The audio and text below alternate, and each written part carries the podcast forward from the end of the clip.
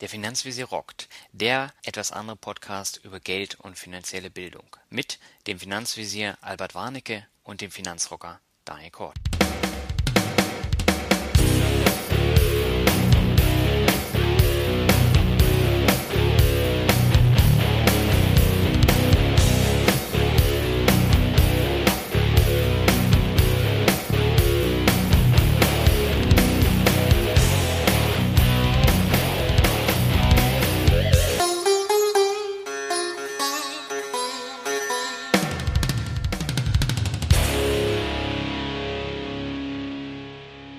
Moin Moin und herzlich willkommen zu einer neuen Folge von der Finanzvisier rockt. Mein Name ist Daniel Kort und mit mir wieder am Start ist der Finanzvisier Albert Warnecke. Albert, grüß dich, alles klar bei dir heute? Ja, wunderbar. Hier in Hamburg haben wir erstmals richtig schick Sonnewetter. Hier geht's gut. Na, das klingt doch gut. Ja, nachdem wir in der letzten Folge über Werwölfe, Anleihen und Kartoffelchips äh, gesprochen haben und du auch von Urlaub in Frankreich erzählt hast, den du nicht so gerne machst, wollen wir heute über ein anderes Thema sprechen. Worum geht's heute? Heute geht's um Fonds. Und zwar die ganze Bandbreite der Fonds. Dazu kommen wir aber gleich noch. Aber du hast uns ja von ihm, Warren Buffett, der Börsenlegende, dem Orakel aus Omaha, einen coolen Spruch mitgebracht. Genau, den fand ich nämlich sehr interessant und der wird immer wieder aufgegriffen und es geht hier um das Thema ETFs. Und ähm, er hat gesagt, nach meinem Tod soll meine Frau Astrid zehn Prozent meines Vermögens in kurzlaufende US-Anleihen investieren und die restlichen 90 Prozent in einen schlichten Indexfonds. Und da schlägt Buffett dann ähm, den Indexfonds von Vanguard auf den US-Index S&P 500 vor. Und das ist sehr interessant, wenn selbst so eine ähm, aktive Börsenlegende äh, ETFs vorschlägt, dann will das was heißen. Und ähm, das Thema ETF wollen wir heute kurz vorstellen, aber es geht allgemein um offene Fonds und da sind ETFs, Indexfonds ja ein Teil davon. Genau, so jetzt hatten wir hier den coolen Warren Buffett. Jetzt komme ich noch ganz schnell aus dem Gebüsch mit der coolen Dorothee T., die nämlich auf iTunes uns einen wunderbaren Kommentar verfasst hat. Wie gesagt, jetzt ist ja erstmal unser iTunes-Kommentar-Section dran. Also, Dorothee schreibt unter der Überschrift super lehrreich. Der Dialog macht Spaß, mir und wahrscheinlich auch den Machern, was sich sehr gut vermittelt und mich sehr animiert, mich mehr mit dem wichtigen, aber trockenen Thema der Finanzen zu beschäftigen. Was will man mehr? Dazu noch Buchempfehlungen, sehr hilfreich. Ja, vielen Dank, Dorothee, freut uns sehr. Und wie gesagt, wenn äh, auch dir der Podcast hier von deinem und mir gefällt, wir würden uns wahnsinnig über eine kleine Bewertung, einen kurzen Spruch auf iTunes freuen. Oder Daniel? Genau, ja, danke auch von mir, Dorothee. Schöne Sache. Und wir haben natürlich äh, auch jedes Mal Spaß. Deswegen haben wir ja auch so spannende Themen wie Werwölfe und Kartoffelchips dann immer zwischendurch. Ne? Genau. Ne? Aber jetzt, heute sind wir total furzkonservativ, ganz trocken, staubig und fangen gleich mit dem Finanzbegriff der Woche an. Der Fonds. Und da, Daniel, darf ich dir den Ball zuspielen? Was ist überhaupt ein Fonds? Da stellen wir uns mal ganz dumm wie in der Feuerzangenbowle. Also keine Suppe. Ähm, das ist ganz wichtig. Das heißt, ähm, der Fonds wird immer mit S geschrieben. Und äh, ich glaube, im Wertpapierforum, da wird man immer dann auch angepumpt, wenn man da äh, Fonds ohne S schreibt. Da kann genau. ich mich noch dran erinnern. Als Fonds werden für bestimmte Zwecke vorgesehene Geldmittelbestände bezeichnet. Und ähm, da kann dazugehören festgelegte Beiträge, Spenden oder staatliche Mittel. Das so erstmal ganz allgemein.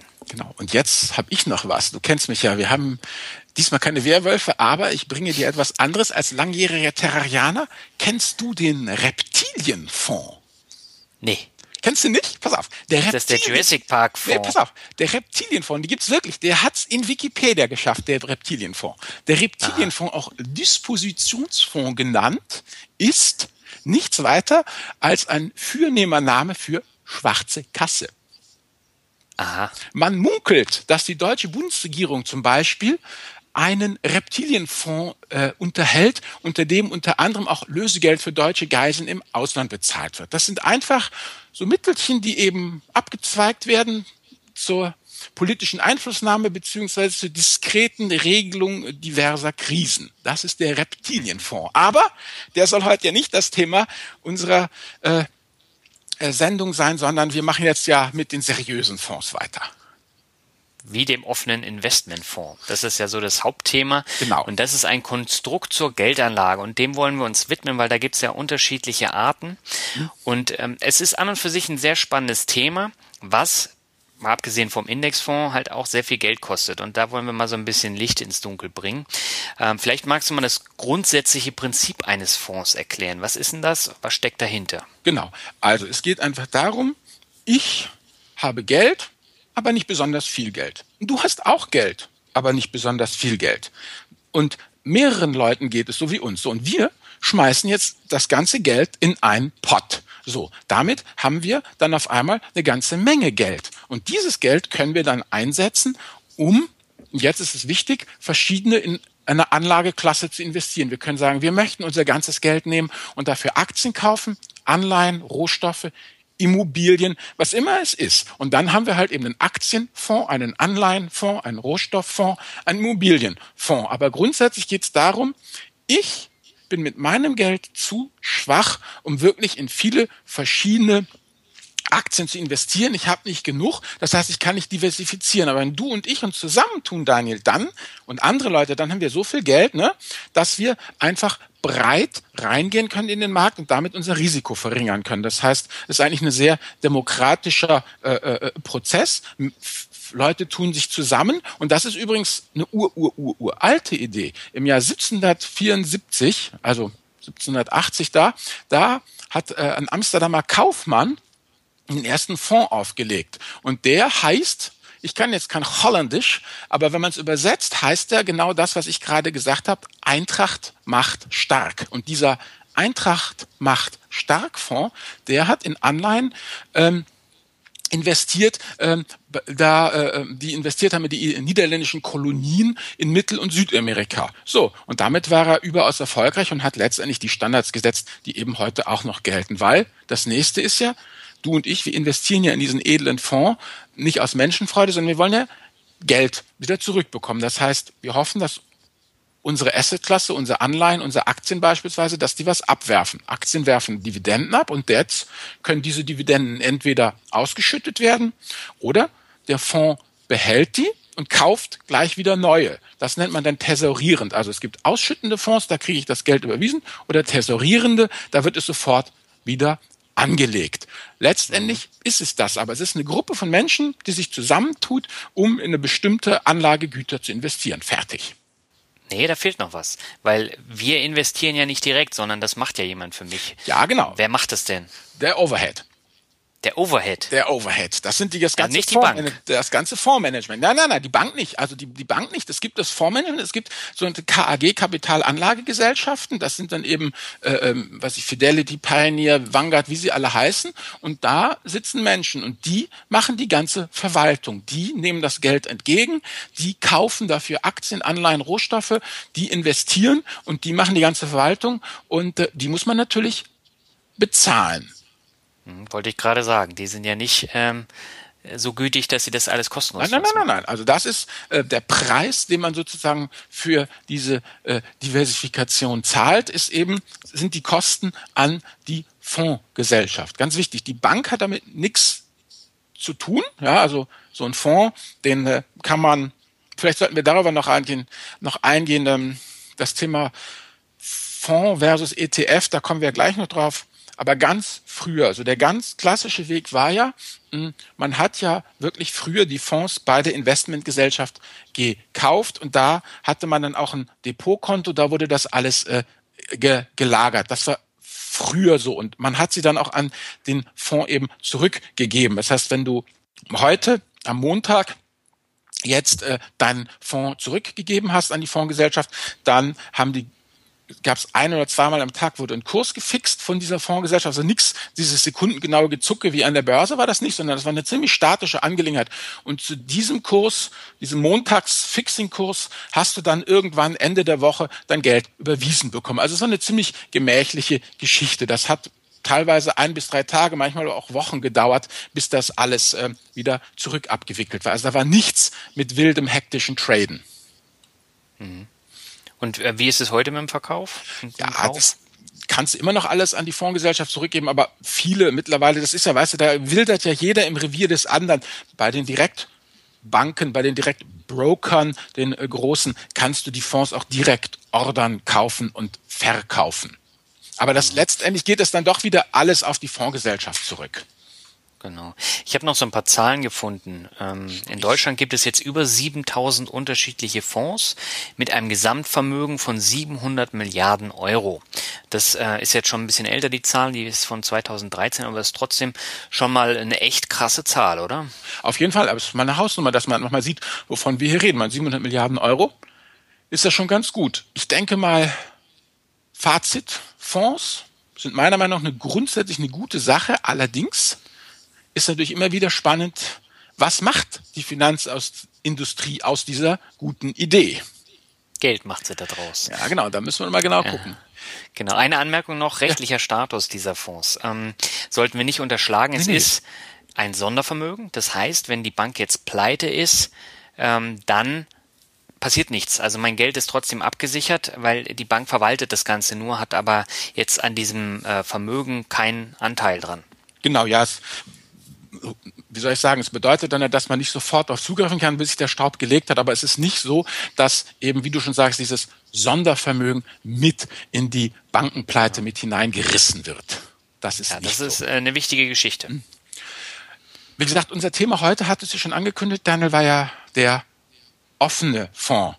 Da stellt sich die Frage, was ist ein geschlossener Fonds? Und da möchte ich ganz, ganz kurz äh, zwei Sätze darüber verlieren. Der geschlossene Fonds, das ist das, was einem angeboten wird. Windfonds, Immobilienfonds, Schiffsfonds, Filmfonds. Das sind keine Fonds in dem Sinne, wie wir sie gerade besprochen haben, sondern das sind unternehmerische Beteiligungen, die oft aus Steuerspargründen aufgelegt werden und die wollen wir eben hier nicht besprechen. Es ist nur wichtig, es gibt offene und geschlossene Fonds. Und geschlossene Fonds bedeutet eben, dieser Fonds wird in der bestimmten Klientel zum Kauf angeboten und wenn das Ding verkauft, da man sagt, platziert ist, dann war es das auch. Das wird, diese Dinge werden nicht gehandelt. Wenn man da drin steckt, heißt es mitgefangen, mitgehangen. Ne? Mhm. Und deshalb sage ich nur Reptilienfonds, Hände weg und ähm, das wirklich Tödliche ist ja auch das, was du schon mehrfach angesprochen hast, sind diese ähm, Verwaltungskosten, Weichkosten auch genannt und die gehen bis zu 30 Prozent hoch und äh, die machen auch selbst brauchbare Anlagen äh, fertig, weil solche Weichkosten kann eigentlich kein äh, legales Investment vernünftigerweise tragen. Also Hände weg von geschlossenen Fonds, ja, auch mhm. wenn es heißt, ähm, hier dieses äh, Containergeschäft wird blenden laufen. Nein. Wenn du dich unternehmerisch beteiligen willst, dann bitte direkt oder eben, ja, wie wir es ja in der vorletzten Folge hatte, indirekt über die Aktie, aber mehr bitte nicht. Mhm. Wobei es gibt ja in diesen gängigen Finanzblättchen gibt's ja auch immer wieder Werbung mhm. und ähm, man kann zum Beispiel auch in, in Airbus investieren. Äh, das gehört ja auch mhm. dazu. Aber äh, da steht dann immer viel Rendite, bla bla bla. Aber ähm, es ist im Kern eine unternehmerische Beteiligung. Du wirst Teil einer KG oder du wirst stiller Teilhaber, Gesellschafter oder es ist eine Personengesellschaft. Man muss dann auch das Kleingedruckte lesen. Da sind teilweise unbegrenzte Nachschusspflichten drin und all so ein Quatsch. Also muss man wirklich, das ist echt Hardcore. Genau. Deswegen weg vom Thema. Nächstes ja. Thema. Lass uns über aktive Fonds sprechen. Was ist das? Ja, wie sagen Sie es immer bei Navy CS? Sagen Sie es mir, Herr Kort. Weil aktiv bist du eigentlich du. Ich bin da hier passiv und willenlos. Na, willenlos würde ich jetzt nicht sagen, aber bei aktiven Fonds, ähm, da ist es so, dass die immer versuchen, den Markt zu schlagen. Und ähm, in 95 Prozent aller Fälle klappt es nach Kosten nicht. Das sagt zumindest äh, Morningstar. Und ähm, da ist immer die Frage, gehe ich da auf Kosten der Rendite und investiere in so einen Fonds, dann muss ich viel Geld dafür zahlen. Und ähm, interessant ist die Tatsache, dass die Kosten sehr hoch sind. Die sind, wenn man jetzt mal genau guckt, fünf bis zehnmal so hoch wie bei einem ETF. Und ähm, wenn dann der Markt nicht geschlagen wird, dann äh, ist es verschenktes Geld sozusagen. Ja, genau, weil du musst es ja erwirtschaften. Wie gesagt, hier Morningstar hat ja ausgerechnet, im durchschnittlichen Aktien ETF hat eine Kostenquote von 0,37 Prozent und der durchschnittliche aktive Aktienfonds hat eine Kostenquote von 1,75 Prozent. Und das heißt, das musst du ja erstmal reinwirtschaften. Und wenn du wirklich noch irrsinnig genug warst, den einmaligen Ausgabeaufschlag von 5 Prozent zu bezahlen, ja, dann musst du ja ganz schön strampeln, um überhaupt erstmal wieder über Wasser zu kommen. Na gut, dann bist du aber auch blöd, muss man jetzt mal ganz klar sagen, weil dieser Ausgabeaufschlag, ähm, den hast du nur in der Bankfiliale. Und äh, das wissen halt viele nicht. Also da zahlst du dann diese fünf Prozent, teilweise ist es noch mehr. Und äh, wenn du jetzt äh, bei der Direktbank kaufst, dann hast du teilweise gar keine Gebühren, also gar keinen Ausgabeaufschlag ne? oder nur einen hm. Teil. Genau. Ja, aber das ist alles, wie gesagt, und dann hast du womöglich ja, was die Gebühren angeht, noch erfolgsabhängige Gebühren. Und die Fondsmanager, das ist ja mein persönliches Steckenpferd, die die haben ja auch andere Probleme, äh, als eine überragende Performance abzuliefern. Die müssen einfach in ihrem Fondsmanager-Universum gut äh, dastehen. Das heißt, die müssen mitschwimmen, was ja dazu dann führt, was ja auch oft beklagt wird, ist, dass diese sogenannten aktiven Fonds zwar aktive Kosten erheben, aber eigentlich ah, wie ist das Fachwort, Near Indexing betreiben, verstehst? Die, die gehen zu 80 bis 90 Prozent, ahmen die einfach nur den Index nach, weißt du, struhen sie noch so ein paar Rosinchen oben drüber und, und hoffen damit dann irgendwas zu reißen, weil es eben wahnsinnig gefährlich ist, weil natürlich ähm, durch diese ganze Rankerei, wenn du einfach mutig bist als Fondsmanager und außergewöhnliche Ideen verfolgst, dann kannst du auch mal außergewöhnlich daneben langen, ja. So ist es dann halt. Und dann hauen die die Leute natürlich sofort ab. Dann ne, entziehen sie dir die Sterne und dann bist du der Boomer und du bist zum Hof gejagt. Deshalb ist es einfach viel wichtiger, schön, schön mitzuschwimmen. Hm. Wobei man sagen muss, es gibt auch Fonds, die sich seit vielen Jahren relativ gut schlagen. Die sind dann zwar auch ähm, teuer, aber auch die haben Phasen, wo es dann äh, mal nicht so gut läuft. Dann wird alles in Frage gestellt. Aber ähm, da gibt's dann schon ein paar, die ja, ich würde nicht sagen empfehlenswert sind, da muss jeder selber entscheiden, ob er die Kosten tragen möchte oder nicht. Aber äh, es sind Sachen, die ähm, jetzt nicht völlig falsch sind. Siehst du gut, da haben wir wieder den Konflikt. Weil das sagst du und meine Meinung ist ja ganz krass und holzschnittartig braucht kein Mensch, die sind mir viel zu teuer. Also ich persönlich äh, lehne aktive Fonds komplett ab. Ich hatte sie auch früher mal und fertig. Aber du genau bist ja eben auch der Aktive bei uns. Ja, deswegen würzt du deine Suppe ja auch mit passiven Zutaten. Genau. Genau, so, dann machen wir doch gleich mal weiter. Ganz wichtig, Indexfonds, passive Fonds. Da, während ja die Aktiven sagen, ich kann den Markt schlagen, ich bin schlauer als der Markt, sagt der Index, der passive, wie Sokrates, ich weiß, dass ich nichts weiß. Deshalb versuche ich erst gar nicht, den Markt zu schlagen. Die Überlegung beim passiven Fonds, die dahinter steckt, ist, dass auf Dauer kein Geldverwalter eine bessere Ergebnisse erzielen kann als der Markt als Ganze. Weil auf lange Sicht ist halt diese Regression zur Mittelwelt Mittelwert. Auf lange Sicht fällt jeder Fondsmanager doch auf den Mittelmaß zurück. Und deshalb kauft man den Markt, kauft ganz breit und versucht, die Kosten zu drücken. Das heißt, die letztlich die Stellschraube, an der gedreht wird, bis es quietscht, ist ist die Kosten. Die Kosten müssen runter. Man versucht einfach nach Kosten äh, den Marktdurchschnitt abzugreifen und, und fertig. Und jetzt ist ganz, ganz wichtig, was ich mir wieder feststelle, ist, es kann ein ETF sein, muss es aber nicht. Zum Beispiel die in Amerika wahnsinnig populären Vanguard-Fonds, ja, die ja auch äh, unheimliche äh, Milliardenvermögen da verwalten, das sind klassische Fonds, wie wir sie oben besprochen haben. Die sind nicht, ist kein ETF, die sind ganz anders konstruiert.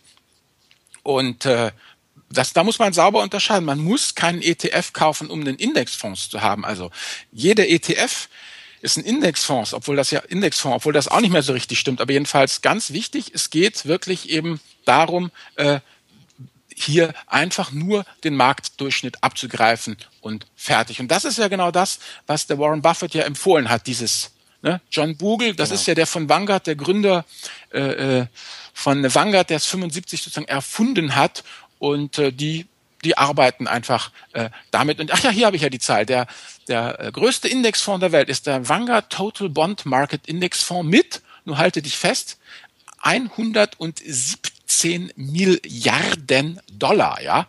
Also wir sind ja, wie viel, wie viel hatten wir oben? 7000 Fonds mit, was hast du gesagt? 700. 700 Milliarden. Ja, 700. So, das heißt äh, äh, äh, praktisch siebenmal, also ein, dieser Fonds ist, ist sozusagen ein Siebtel von dem ganzen Fondsvolumen, äh, äh, was wir in, in Deutschland haben. Also das finde ich ist schon, das ist schon ein, ein Brocken. Mhm.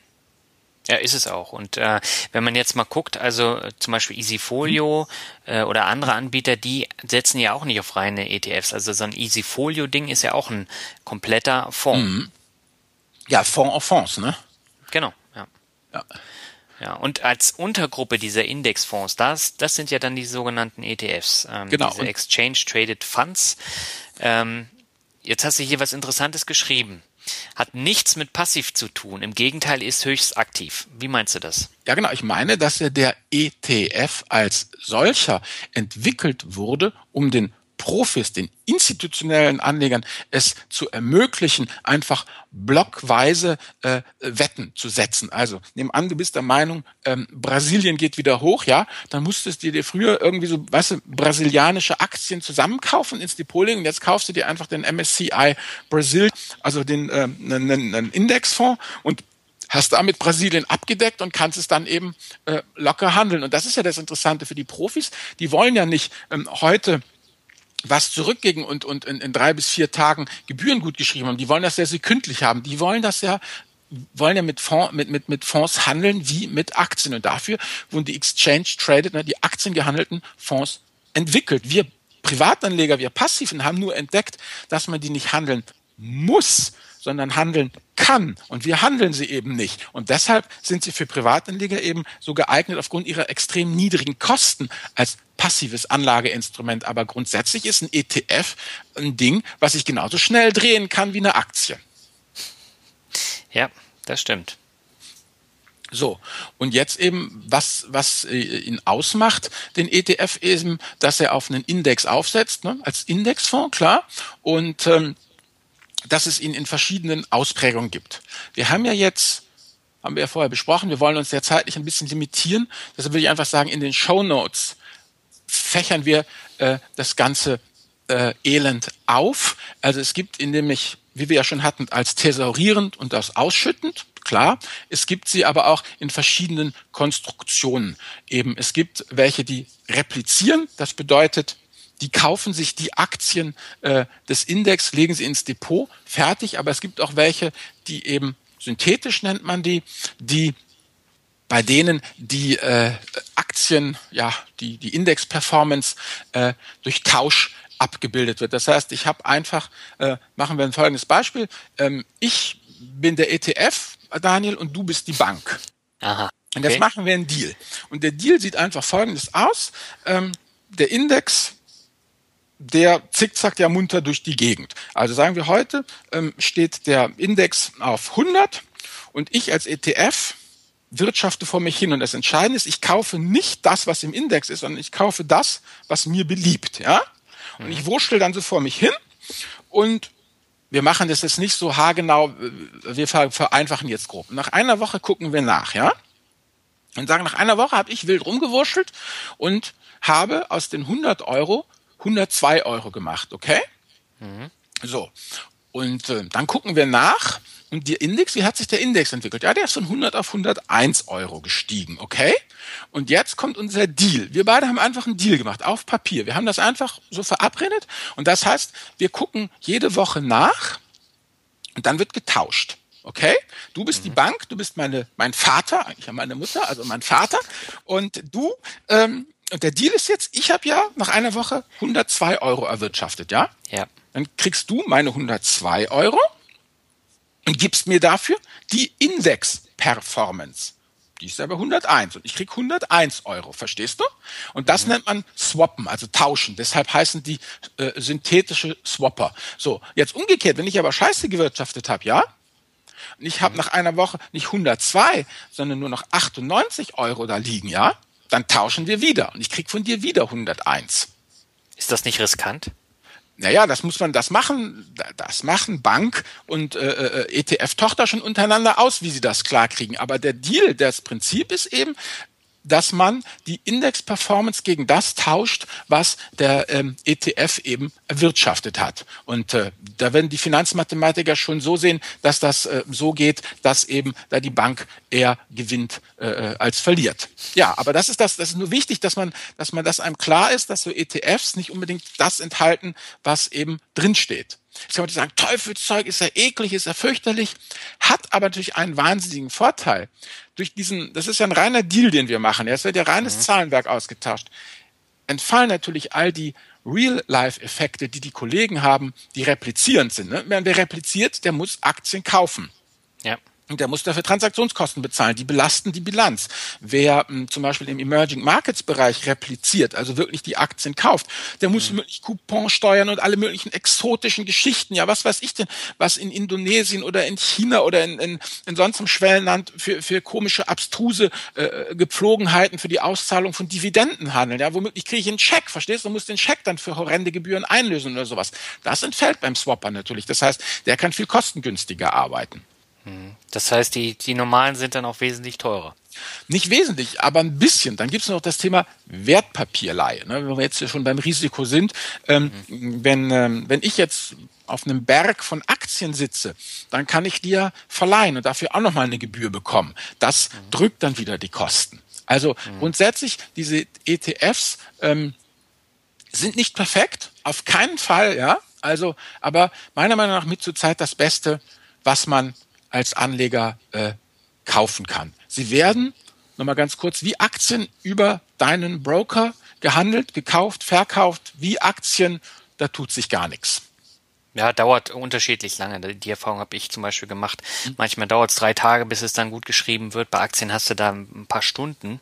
Mhm. Ähm, das, das ist mir aufgefallen und vielleicht eine Zahl noch. Mhm. Insgesamt gibt es in Deutschland 1500 äh, ETFs, die, äh, die zugelassen wurden. Ja. Und äh, man muss natürlich nicht alle kaufen. Also teilweise doppelt sich das Ganze. Ja. Das ist ein wesentlicher Punkt, wo man dann darauf achten muss. Zum Beispiel, wenn man jetzt den MSCI World kauft, braucht man nicht den DAX kaufen, weil die Unternehmen aus dem DAX-Index, die sind im MSCI World schon enthalten.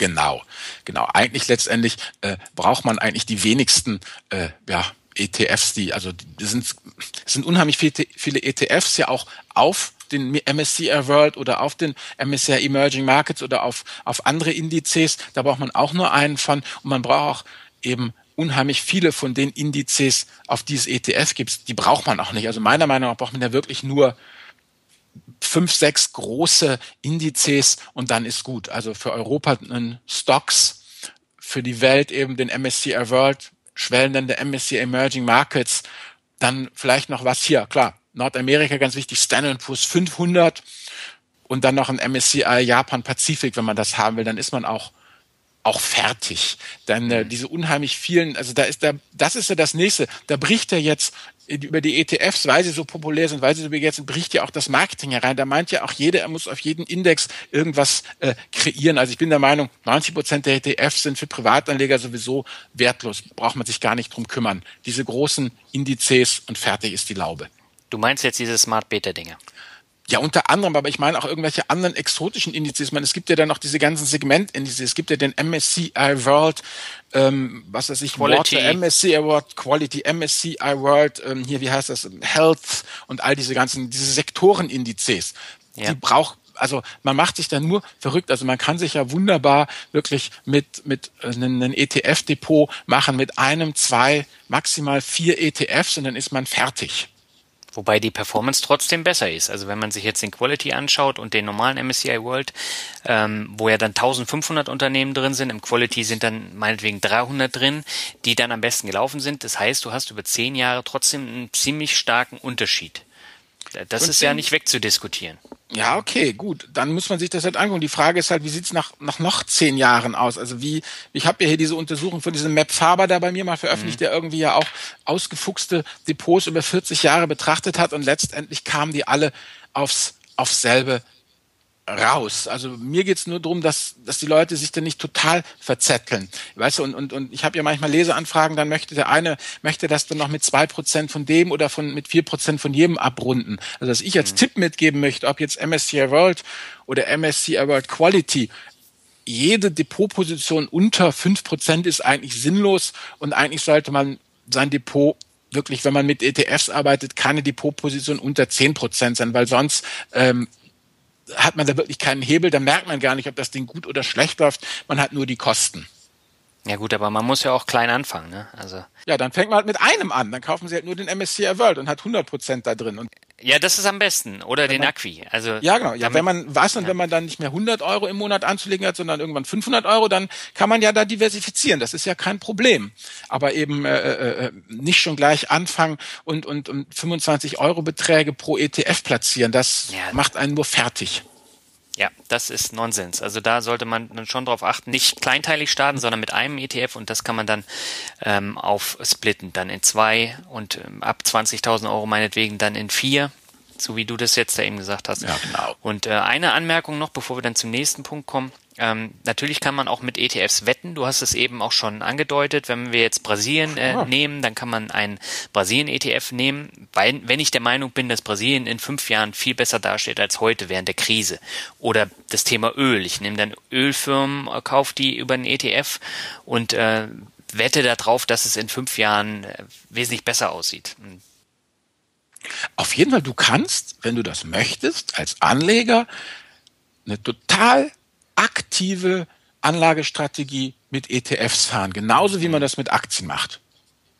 Man kauft man eben nicht eine Ölfirma, sondern gleich blockweise geht man dann eben rein. Man sagt, dieses Land oder dieser Sektor, da sehe ich Potenzial drin und jetzt kaufe ich mir nicht ein, zwei Firmen aus diesem Sektor raus, sondern ich kaufe mir den ganzen Sektor oder die ganze Region und wette darauf. Ja, das geht auf jeden Fall. Dafür sind die genau, ETFs das ja auch auch dann gemacht. nicht so riskant, wie wenn ich jetzt eine Einzelaktie kaufe und dann sage, das Öl, ähm, der Ölpreis wird dann steigen. Und äh, das ist dann halt nicht so riskant. Genau, weil genau. du einfach breiter drin bist. Aber es ist eben der große Unterschied zwischen aktiven und passiven Investment. Das hatten wir ja aber äh, auch schon äh, besprochen. Das sind einfach ja zwei ganz unterschiedliche Philosophien und man kann die ETFs halt genau. für beides einsetzen. Das, das ist der Punkt, auf den ich hinaus wollte. Dann haben wir die Mischfonds. Die habe ich mhm. im letzten äh, Podcast, in der letzten Episode schon angesprochen. Die Mischfonds, die werden am häufigsten in Deutschland gekauft, weil das natürlich die Lieblingsprodukte der Bankverkäufer sind, weil die am provisionsstärksten sind. Äh, du hast ja da eine ziemlich eindeutige Meinung, oder? ja, teurer Unfug braucht kein Mensch. Ja, gut. Also es gibt auch Mischfonds, die, ähm, die eigentlich ganz gut laufen, aber Albert hat eigentlich recht, die sind viel zu teuer für das, was sie bringen. Also wenn ich jetzt Stand 2016 70 Prozent des Mischfonds in Anleihen äh, habe, dann bringen die keine Rendite. Und die 30 Prozent, die ich rein theoretisch in Aktien investieren kann, die werden häufig gar nicht genutzt. Also ich habe da so einige Beispiele, die haben 0% Aktien, weil die Aktien momentan so schwanken, die haben nur Anleihen und dadurch machen sie Minus. Und wenn ich dann einen Monat in, ins Depot gucke und sehe, oh, gar keine Entwicklung und dann einen Monat später, oh, ich bin im Minus, dann ist es natürlich schon doof und die Gebühr muss ich ja trotzdem zahlen. So ist es. Eben deshalb interessiert mich ja eigentlich immer die Performance nach Gebühren. Und da müssen einfach die Aktiven mehr bieten an Performance, um nach Gebühren genauso gut dazustehen wie die billigen, preisgünstigen ETFs. Ja, genau. Also Mischfonds, ähm, da sollte man sich wirklich dreimal überlegen, ob man da dann rein investiert. Wie gesagt, es gibt da auch Mischfonds, die gut gelaufen sind, über zehn Jahre. Aber da sollte man dann wirklich gucken, wie viel hat man denn da schon äh, gezahlt. Und äh, die Zahl, die kriegst du halt nicht so einfach raus. Also äh, nicht auf einen Blick äh, ins Depot. Hm. Mhm. Ja, die Gebühren, du hattest irgendwie was, wie hoch sind denn die Gebühren da von diesen Mischfonds? Sind irgendwie zwischen zwei und vier ja, Prozent, oder? Ähm, das ist unterschiedlich. Also da ab 1,5 und dann gibt's da ähm, Staffelungen. Hm. Teilweise hast du dann eben noch ähm, Gebühren für, für die Lagerung. Das sind meine Lieblingsgebühren. Äh, da hatte ich zum Beispiel auch so einen Aktienfonds drin. Da musste ich im Jahr 40 Euro zahlen, nur weil ich den da im Depot habe. Ach, für das Privileg, den da liegen zu haben? Ja. Oh. Ja. Das, das waren Lagergebühren mhm. und die waren nochmal extra. Also es waren irgendwie 0, irgendwas Prozent und die haben sich dann bemerkbar gemacht bei ein paar tausend Euro. Ja, eben. Ja. Und Dachfonds, äh, da kann ich ja auch ein Lied von singen. Ähm, ein Dachfonds, das ist das Vehikel, was richtig böse enden kann. Bei mir ist es böse geendet. Ähm, ein Dachfonds investiert in andere Fonds oder äh, in günstige ETFs. Und das lassen sich die äh, Fondsgesellschaften aber sehr gütlich dann auch bezahlen. Selbst wenn die ein günstiges ETF äh, kaufen, die Gebühren, die trägt der Anleger dann. Ja. Auch wenn die eigentlich günstig sind. Ja klar, weil du bezahlst das Management der Fonds und des Dachfonds. Und wenn du halt keine ETF kaufst, dann bezahlst du halt eben zwei aktive Fondsmanager. Und das ist, das läppert sich halt einfach. Also gut, da ist ja. meine Meinung genau dieselbe wie beim Mischfonds. Ja, ich habe aber noch ein Beispiel, das muss ich jetzt bringen, weil das habe ich heute Morgen nach dem Frühstück ähm, zufällig gelesen. Und zwar äh, Zitrone des Monats in der Euro, das ist ein Dachfonds. Mhm. Und ähm, der hat Kosten, jährliche Kosten von 3,74 Prozent. Mhm. Davon entfallen 1,29 Prozentpunkte auf die Fonds und ETFs, die der Dachfonds äh, gekauft hat. Okay. Und in den letzten zehn Jahren hat dieser Fonds, diese Zitrone des Monats, einen Verlust von 17,8 Prozent eingebracht. Wie kann das denn sein? Wir hatten doch brummende Börsenjahre. Ja, Tja, das ist dann draufgegangen für die Fondsmanager, für die Gebühren. Und äh, die haben sich natürlich alle ähm, die Taschen voll gemacht. Nur der Anleger schaut dann in die Röhre. Und ich hatte ja auch so ein Ding. Das hm. Ding ist nicht gelaufen. Selbst nach dem Crash ging da nicht viel hoch. Und deswegen wurde der, den ich hatte, wegen Erfolglosigkeit liquidiert. Das klingt ja richtig hier. Das klingt ja nach Stalin. Wegen Erfolglosigkeit werden sie liquidiert. Sag mal. Ja, das ist ein Krimi, wenn man sich das anguckt. Also Finanzen können auch spannend sein, ne? Ja, wenn man so mal hinter die Kulissen guckt. Ja, aber muss ich mit meinem eigenen Geld hinter die Kulissen gucken? Nein, es tut weh. Ja, also, das weißt du ja genauso ja, gut wie ich und die Hörer werden es auch wissen. Deswegen gehen wir zum nächsten Thema über Hedgefonds. Ja. Äh, das ist ja auch so ein ganz heikles Teil. Ja, also beim Hedgefonds würde ich einfach ganz klar ähm, das zweiteilen. Ich habe dieses wunderbare Buch gelesen von äh, Sebastian Malaby, der Mitherausgeber der Financial Times und äh, ehemaliger Redakteur der Washington Post ist, der hat das Buch Mehr Geld als Gott geschrieben. Da geht's eben um Hedgefonds, Hedgefondsmanager und wie die da wirbeln. Und ähm, letztendlich, Fazit ist, diese Typen, die Hedgefonds betreiben, die haben alle einen an der Waffel.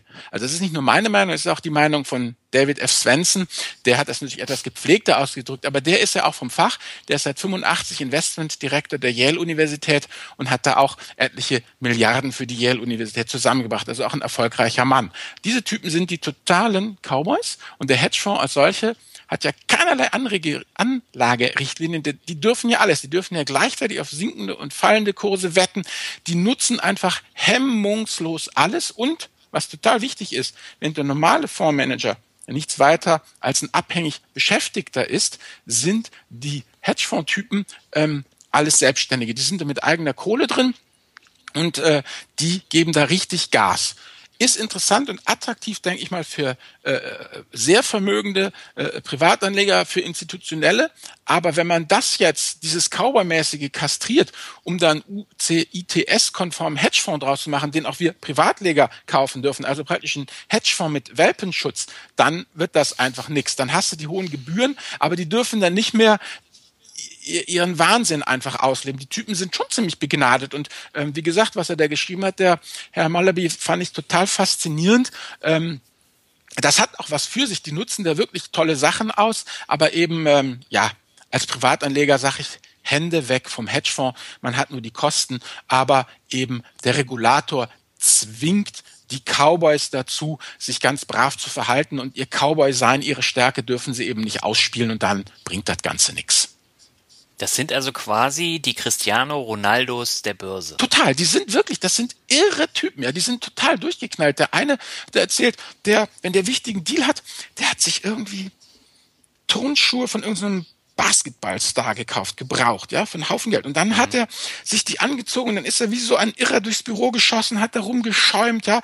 Oder die Typen haben ja auch Nerven wie, wie Drahtseile. Da hat da einer irgendwie Milliarden von Yen äh, gewettet, gegen den Yen gewettet, mit Milliarden von Dollar, ja. Der war praktisch pleite, ja. Und jetzt hat der ganze Markt nur darauf gewartet, ihn, ihn fertig zu machen, weil, weil er irgendwie nicht mehr liquide ist, ja. Und dann hat er halt, ja, da ging es wieder um, einen Kaufauftrag, ob er kaufen will, ja. Wieder eine irre Summe Yen. Und er hatte nichts mehr. Er hatte nichts, er hätte, er, jeder normale Mensch sagt, nee, ich kann nicht mehr. Und er sagt, ja, ich kaufe, ja.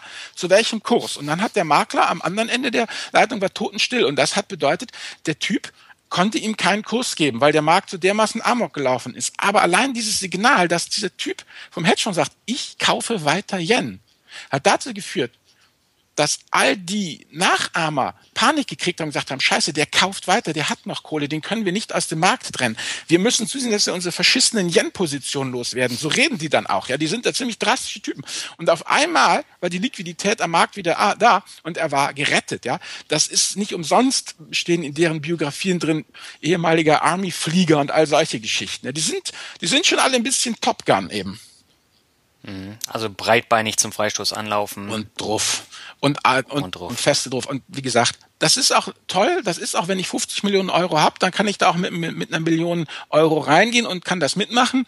Aber als Privatanleger ist einfach diese Anlageklasse vom Prinzip her nicht geeignet. Weißt du, du fährst auch nicht im, in einem DTM-Wagen zur Arbeit. Ja, das ist einfach, diese Geschosse sind nicht für, Privat, für Privatfahrer gemacht. Ja, aber den stellen sie sich ja in die Garage. Ja, aber du willst. Gut, aber da sind wir wieder bei reich werden und äh, genau. Spleens reicher Leute. Ähm, okay. Mit Blick auf die Zeit würde ich sagen, gehen wir mal zum nächsten. Ja, lass uns häuslich werden, Mann. Lass ja, Immobilienfonds müssen wir noch. Genau, sag ja, lass uns häuslich werden. Ja, genau, häuslich werden. Ähm, sehr gutes Stichwort. Ähm, Immobilienfonds sind auch immer so eine komische Sache. Äh, das hat sich in den letzten Jahren geändert, auch durch die Krise von 2008, äh, weil da ja sehr viele faule Immobilienkredite im Umlauf waren. Und das hat sich dann äh, auch so weiterentwickelt.